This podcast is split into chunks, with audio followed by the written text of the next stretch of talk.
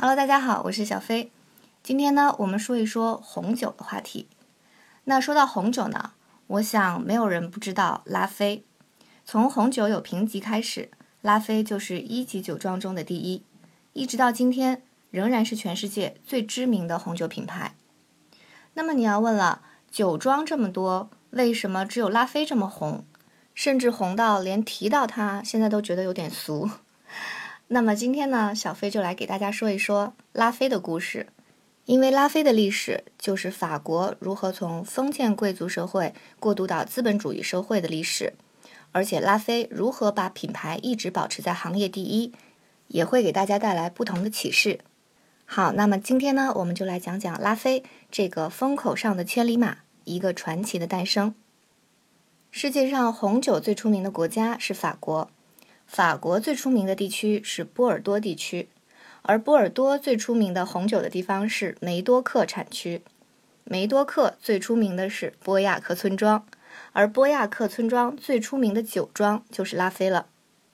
波尔多这个词呢，它的词义是在沼泽中的小溪，所以它是一个有水的地方。波尔多呢，它是有两条河，上面的北面的这条河呢是多尔多涅河。下面的这条河呢是加龙河，那么这两条河在波尔多汇聚，一直进入到大西洋。汇聚的这一段儿叫做吉伦特河，直接连接入海口。那我们经常听说波尔多的左岸、右岸又是怎么回事呢？是哪条河的左岸，哪条河的右岸呢？法国河流的走向跟中国是正好相反的，中国河流是从西到东注入大海。而法国呢，是从东到西注入海洋，所以呢，这两条河就是从法国的内陆一直往西走，进入到大西洋。那么上面这条河就是多尔多涅河加上吉伦特河进入大西洋，它的北岸也就是右手边叫做波尔多的右岸。那下面这条河加龙河加上吉伦特河进入到大西洋，它的南岸。也就是左手边，我们叫做波尔多的左岸。那你要问了，吉伦特河和这个加龙河两条河交叉，那它交叉的这个地方形成三角形的地带叫什么呢？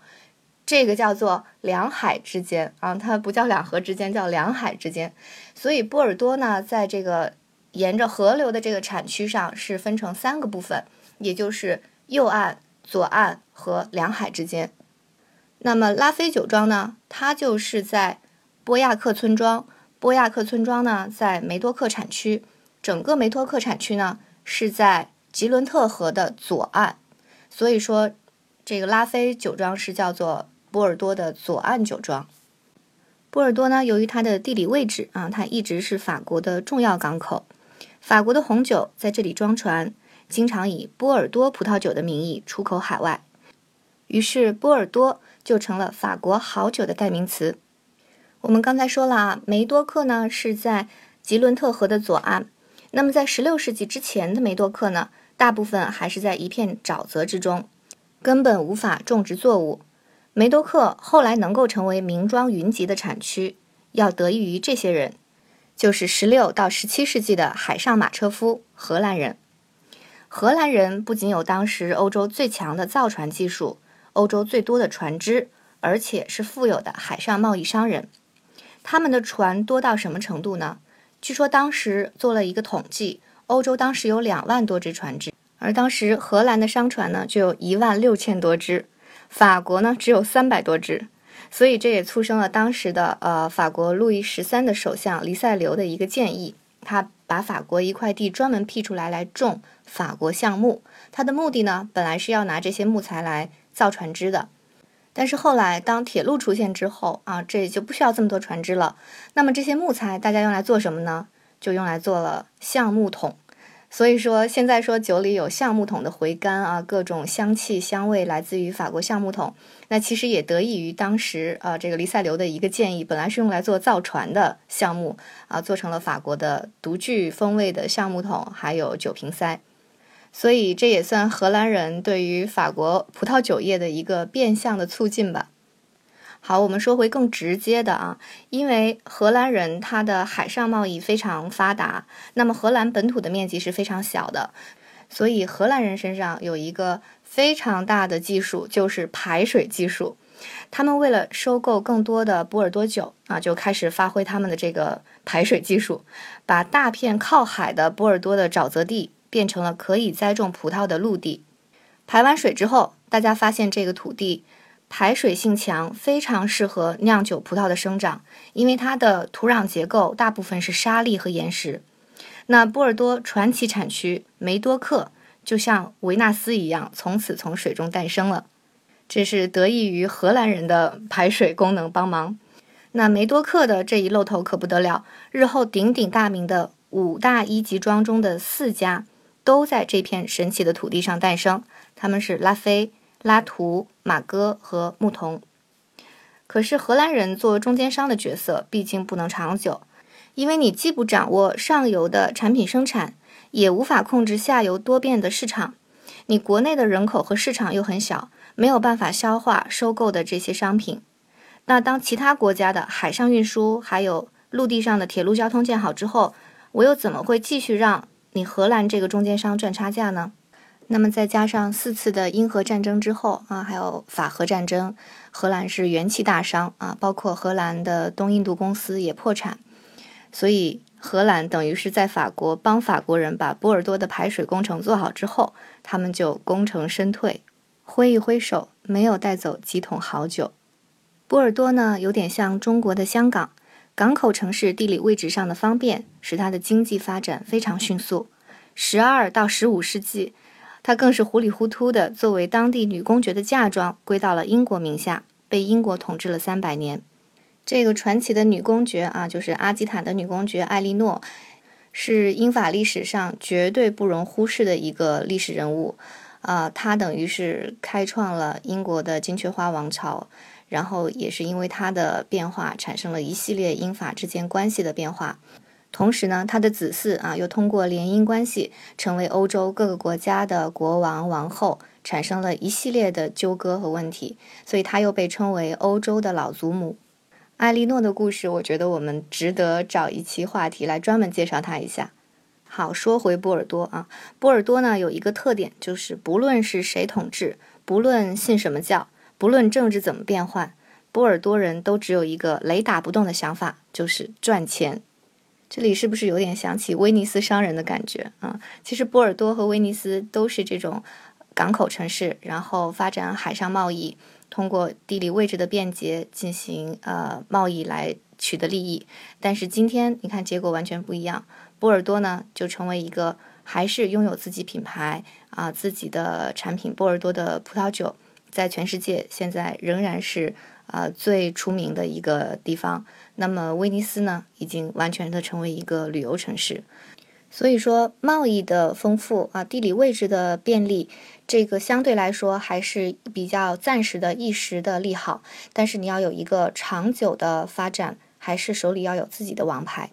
啊，当然你也可以说，那威尼斯的王牌就是它的旅游业呀，啊，这也是它的文化软实力啊，呃，当然是这样。但是呢，事实情况是在威尼斯的常住人口越来越少，由于旅游业的发展，在威尼斯的生活成本非常之高，那么所以常住人口呢就不断的流失，而且除了旅游服务业之外呢，也没有其他的支柱型产业，人们的就业选择也非常少。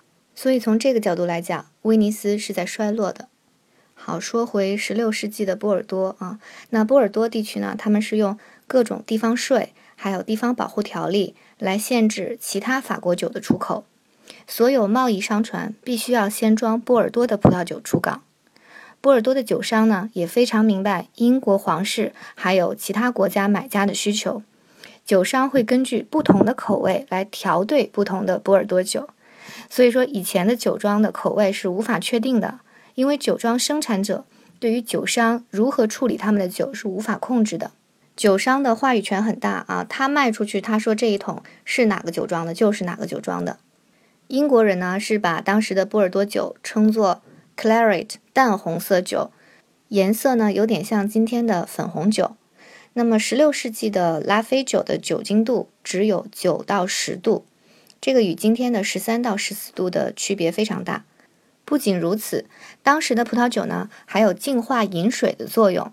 所以说酒是会掺水来喝的，有用来消毒的作用。当然那个时候还没有就是细菌的概念啊，没有微生物的概念，不知道通过加温，比如说把水烧开了再喝就可以消毒杀菌，当时没有这个概念，而发现加了葡萄酒的水啊，喝完之后人很少生病，所以说对葡萄酒的需求非常高，而且在红酒之前啊，对白葡萄酒呢也有很大的需求。所以波尔多当时也是种植了非常多的白葡萄酒的品种，并不是像今天一样以红葡萄酒为主。拉菲、拉图、木桐，那么今天都是以赤霞珠啊为主要的葡萄品种。赤霞珠是一种红葡萄品种，然后配以梅洛啊、品丽珠进行混酿。但这个也是波尔多人不断探索的结果。赤霞珠呢，它的法语名是 Cabernet Sauvignon，那可以通过它的名字就知道，其实它是两种葡萄。啊，杂交的结果，一个呢是 Cabernet Franc，就是品丽珠；另外一个呢是 Sauvignon Blanc，是长相思，这是一个白葡萄品种。所以是品丽珠和长相思这两种葡萄结合而诞生出的赤霞珠。那么在赤霞珠之前，比如说拉菲城堡，它也是不种赤霞珠的，它是以马尔贝克、小维尔多这两种葡萄为主。所以说，今天你喝的拉菲的味道。并不是两百年前的拉菲的味道，而以前在不同时代被称赞的口味，也可能跟今天我们称赞的口味是大相径庭的。但是在各个时代，拉菲都代表了当时的高水准。那说到这儿，你可能会问了啊，既然这些地理位置又很相似，酒庄也都不大，同时呢，他们的葡萄品种也是大家相通的，那为什么波尔多知名的酒庄这么多，拉菲却总是最出名的呢？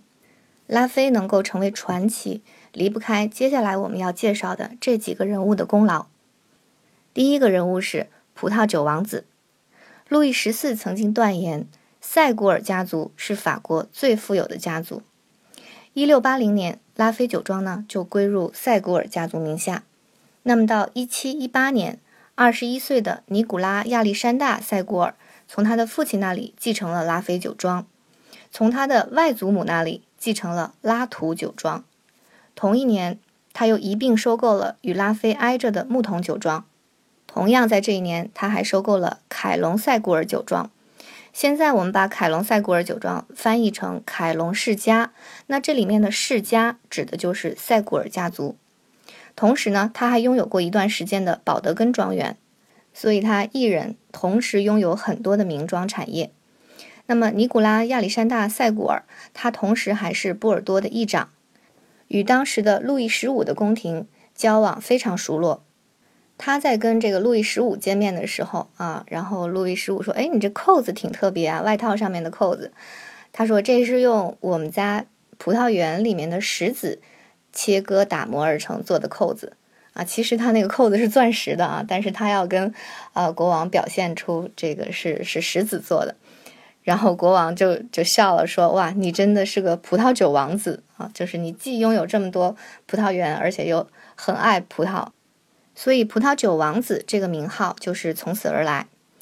那么这个塞古尔呢，他同时身为波尔多的议长，那当然他在波尔多拿地就能拿到最好的地是很有条件的，他也有办法把自己的酒庄打造成最好的。”路易十五呢，当时的法国元帅啊，是我给大家念一下他的法文名字啊，Louis François Armand de Vigneron du Plessis de Richelieu。对，名字很长啊，有的时候名字越长，就说明他地位越高。这个里面呢，呃，翻译成中文叫路易弗朗索瓦阿尔芒黎塞留，其实中间还有一个就是 Vigneron du Plessis，这个是他爸爸的姓啊，这个没有翻，而翻了后面的这个黎塞留。那么，黎塞留是他奶奶家这边的姓，这个比较出名，因为他是继承了奶奶家这边的公爵头衔。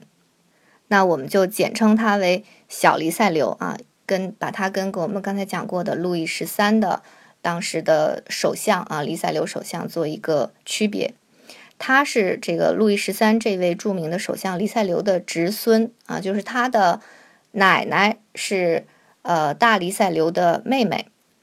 他呢也是路易十四的教子啊，就是干儿子。他还是黎塞留家族的第三代公爵，所以这个小黎塞留呢是路易十五宫廷的一个呃，身世非常显赫，而且也是国王面前的一个红人。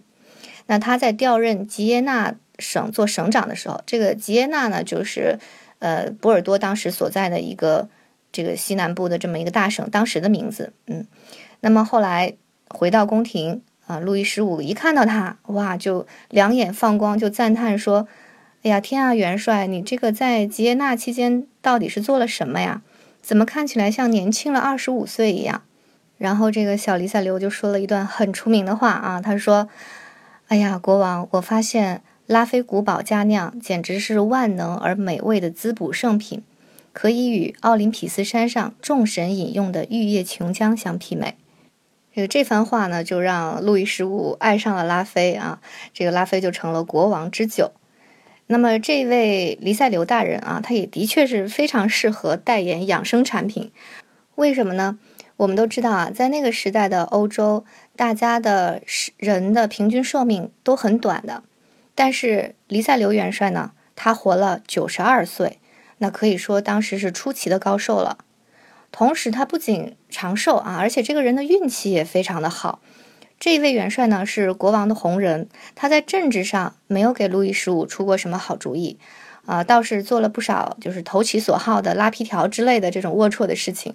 而且他本人呢，也是一位啊爱好美食、美女、美酒，而且生活很放荡的这样一个人。但是他却死在了1788年。那我们知道，一年之后，也就是1789年，就是法国的大革命。法国大革命，人民把不满的这个怒火都发泄了在路易十六和他的宫廷的身上，贵族都被砍了头。但是这位把国家搞得精疲力尽的元帅大人呢？他却幸福的度过了一生。看来运气这个事儿啊，从来就不是讲究公平的。好，那么我们刚才介绍的就是啊，这个葡萄酒王子啊扯出来的这个塞古尔家族。那么第二个对拉菲的品牌和地位上升有推动的人是谁呢？是蓬帕杜夫人。路易十五，我们刚才讲到这个国王啊，他是在十一岁就结婚了。而且他结婚的目的非常明确啊，而且他要很快的去行使他这个传宗接代的义务。但是好像这个过早的性启蒙啊，让他在情色场上一发不可收拾。我们都知道，他前面的路易十四，也就是他的曾祖父啊，是在情场上的一个高手啊，情妇非常多。但是跟他的曾祖父路易十四比起来，路易十五可以说是青出于蓝而胜于蓝。在路易十五的宫廷呢，情妇甚至成了一种正式的官职啊，需要路易十五跟贵族进行一个正式的介绍。那么，在路易十五走马灯式的情妇中呢，最出名的就是这位蓬帕杜夫人，不是蓬皮杜啊，是蓬帕杜。她不仅是得到路易十五的恩宠，而且呢，更成为国王政治上的一个依赖，所以自然而然的，她就成了当时的政治中心。一直到今天，大多数流传的跟法国艺术文化相关的这些标签都与她相关。那比如说洛可可艺术啊，比如说塞夫尔的瓷器啊，他非常喜欢中国的瓷器，然后呢，在塞弗尔建立这个瓷器中心、研制中心，甚至开发出啊他的喜欢的这种方式，跟法国的金属啊相结合的这种瓷器方式。同时有一种瓷器的颜色啊，就叫。蓬帕杜粉啊，这种瓷器的粉色就是以它的名字命名的。好，还有比较香艳的，比如说乳形的香槟杯啊，据说就是根据啊它的形状来来来制作的。还有他资助的，还有交往的名人，大多也都是鼎鼎大名的啊，比如说伏尔泰啊，狄德罗做百科全书的，还有布歇画家，呃，洛可可时代的这种画像，包括他本人的画像，很多是由布歇来进行创作的。他还做了一个很出名的事儿啊，就是收购了科西嘉岛。收购科西嘉岛之后的第二年，就是拿破仑就出生了。所以说，因为他收购了科西嘉岛，所以拿破仑成为了一位法国人，所以日后出现了拿破仑帝国。所以说，如果你想了解法国历史啊，这位蓬帕杜夫人你是绕不开的。而他呢，也成为了拉菲的推动人。这又是为什么呢？这个呢，就还要说到。另外一个葡萄酒界的无冕之王啊，他没有在波尔多评级里，他也不在波尔多。另外的一个品牌就是罗曼尼康帝。罗曼尼康帝我们现在知道是全世界最贵的酒啊。那么葡萄酒呢一直是贵族的一个必需品啊，也是酒庄庄主跟贵族政要的一个结合。它既能给双方带来利益，同时呢也是身份的象征。波尔多呢一直是一个贸易发达的地方，红酒在法国以外的名气很大。但是跟法国内陆的这些古老的酒庄比起来呢，可以说波尔多的酒还是太年轻。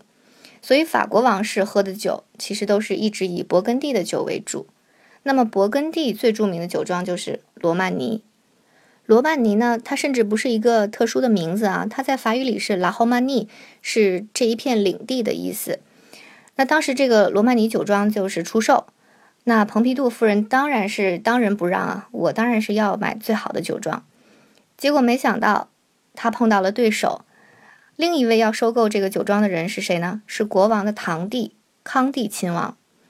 那么同样也是国王面前的红人。但是呢，康帝亲王明显更财大气粗。最后呢，罗曼尼酒庄以天价成交啊，落入亲王的手中。随即呢，酒庄就改名为罗曼尼康帝。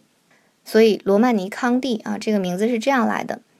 那蓬帕杜夫人当然咽不下这口气啊。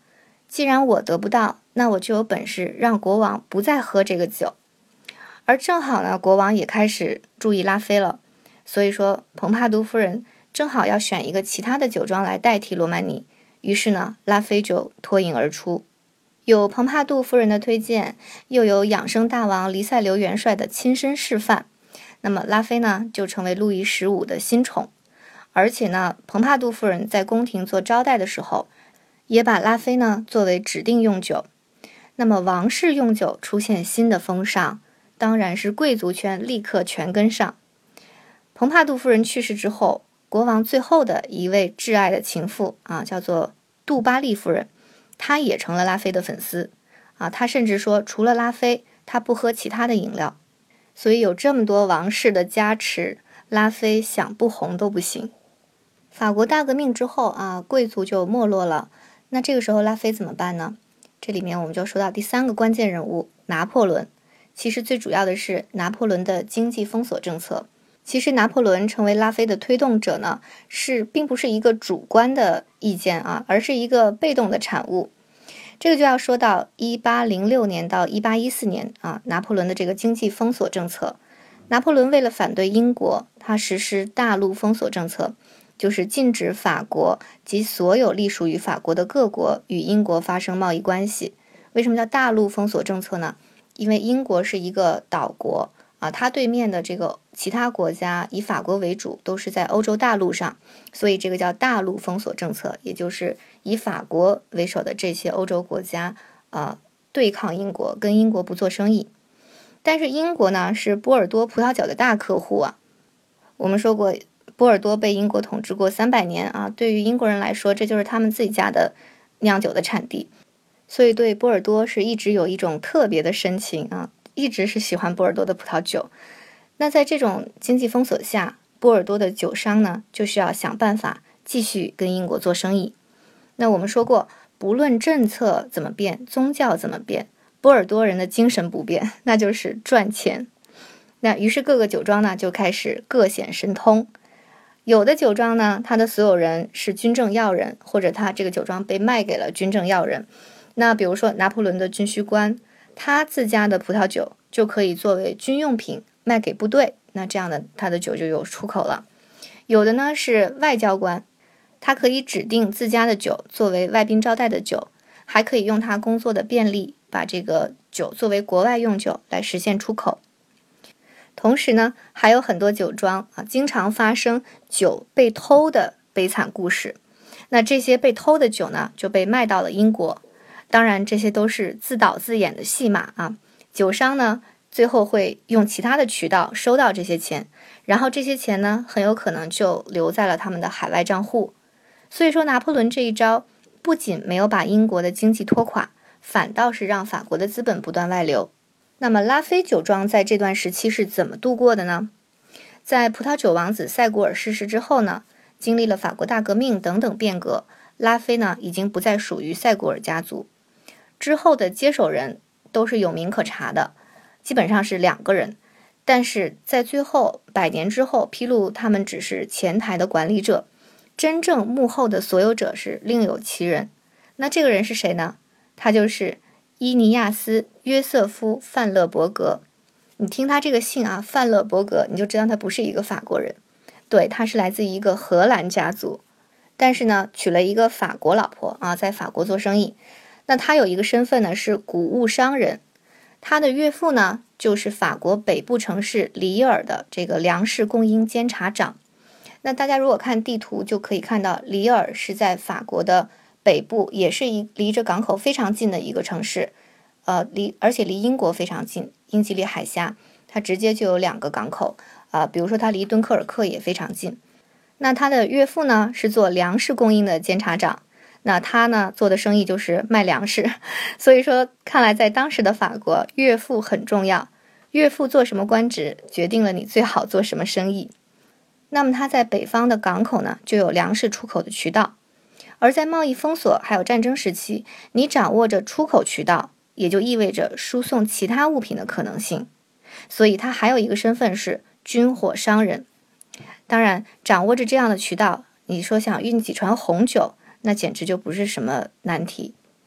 在雄厚的资本支持下呢，拉菲的酿酒师就可以专心的精耕细作，既不用担心产品积压，也不用像其他酒庄那样降价抛售。在很多的波尔多酒不得不积压待销的时候呢，人们还慢慢发现，哦，原来有些酒放置超过一年甚至几年仍然可以饮用，甚至口味还更好。这样呢，人们才发现了陈年酒。那要知道，之前的红酒啊都是喝刚酿好的，越新鲜越好，因为放久了会坏。基本上就是，比如说九月采摘开始酿啊，酿到十一月酿好。然后到十二月就开始装船，就开始往外卖了。那么荷兰人啊，对，又是荷兰人。荷兰人发明了什么呢？用硫磺熏蒸橡木桶来抑制发酵，还有消毒杀菌的方法之后呢，酒就可以保存的更久了。但虽然如此，人们还是习惯喝新酿的酒。那么当酒商们悲伤地打开这些无法出口而积压了很久的陈酿的时候呢，他们惊喜地发现。哎，这酒不仅能喝，而且味道更复杂、更丰满了。于是呢，历时近九年的拿破仑贸易封锁政策，让波尔多呢解锁了一个新功能，就是酿造陈年葡萄酒。酿酒师们悉心钻研，名庄们呢又花得起时间和金钱来研制更有风味的陈年型红酒。所以说，现在十年以下的拉菲，你是喝不出酿酒师赋予的神奇风味的。要用时间这个魔法师，才会让酒龄超过二十年的拉菲绽放出钻石般的光芒。这个就是拿破仑啊，给波尔多还有给拉菲带来的一些推动和变化，虽然不是故意的。那么第四个关键人物呢，是罗斯柴尔德啊，终于来到罗斯柴尔德。在一八五五年法国的世界博览会之后，波尔多的红酒呢，凭借评级系统飞升海内外。拉菲呢，作为一级庄里的老大，成为法国红酒的代表。在一八六八年八月八日，看来是个挺吉利的日子啊。詹姆斯·罗斯柴尔德男爵拍下了范勒伯格的遗产，就是拉菲酒庄。那么最出名的酒庄，现在和最有钱的家族联系在了一起。那我们在公众号、微信公众号“小飞说法国”里面啊，讲过罗斯柴尔德家族的另一支，就是菲利普·罗斯柴尔德男爵，他入主木桶庄的故事。那么拉菲呢，是紧随其后啊，这样的话也成了罗斯柴尔德家族的一员。从此呢，拉菲·罗斯柴尔德横空出世。也就是说，在一八六八年之前是没有拉菲·罗斯柴尔德这样子的酒标出现的。那么这两个酒庄呢，在第二代继承人的努力下，取得了非常耀眼的成绩，啊，期间经历过两次世界大战，而特别是二战，这个对犹太家族是非常危险的。但是仍然像几个世纪以来一样，酒庄所有者即使在政治上身陷险境，但是酒庄呢，一直受到经理人还有酿酒师的悉心打理。虽然说他们的名字没有像酒庄所有者那样被人们记住，但是正是因为他们的工作。决定了酒庄品质的高低。在十九和二十世纪呢，波尔多大部分的酒庄都遭受了粉包菌、根瘤蚜虫、还有霜霉病等等这些灾难的洗礼。但是最后通过植物学家、酒商还有政要等等各方面的努力啊，最终找到了解决灾病的办法。呃，这个就是罗斯柴尔德家族入主拉菲庄的故事。那么我们现在就讲到第五个关键人物啊，让拉菲在新时代一举成名的人物，他就是罗伯特·帕克。我们现在很多酒的上面都有帕克评分，那这个帕克呢，就是酒评师美国人罗伯特·帕克。一九七八年啊，这个帕克呢自费创办了自己的酒评杂志，叫做《葡萄酒倡导者》。他专门刊载他对世界各地的葡萄酒的评价和评分，可以说是当时的自媒体博主。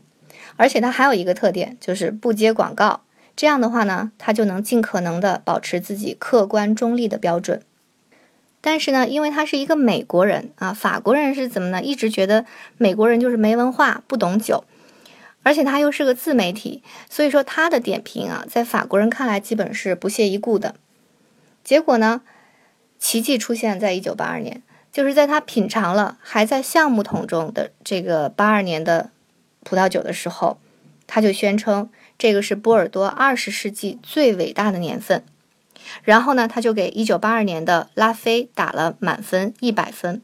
那美国人是用百分制的，法国酒评师是用二十分制的。